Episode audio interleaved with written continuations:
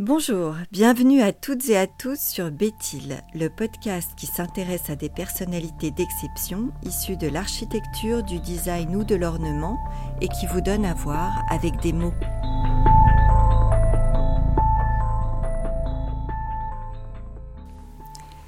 Alors qu'il est responsable de l'atelier du métal à l'école du Bauhaus de Dessau, Marcel Breuer, designer hongrois, crée en 1925 un fauteuil révolutionnaire qui fera l'admiration de l'un de ses collègues à l'époque, Vassili Kandinsky.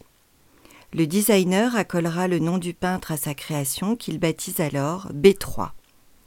La version pliante du B3 verra le jour en 1927 et se nomme le Breuer D4. C'est un fauteuil club en tube d'acier chromé inoxydable léger, peu onéreux à produire et d'assemblage facile. Les deux bandes horizontales du dossier, comme le carré de l'assise, se déclinent en tissu, en cuir ou en polyacrylique. Cette assise mobile et flottante est à sa place dedans comme dehors.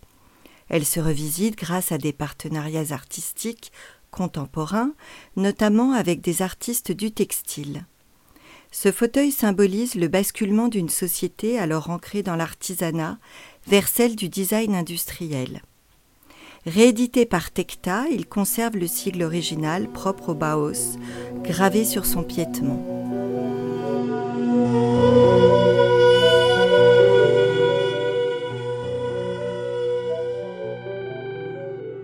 Si ce podcast vous a plu, retrouvez-nous sur Instagram, béthil-du-8 podcast et partagez-le. À bientôt!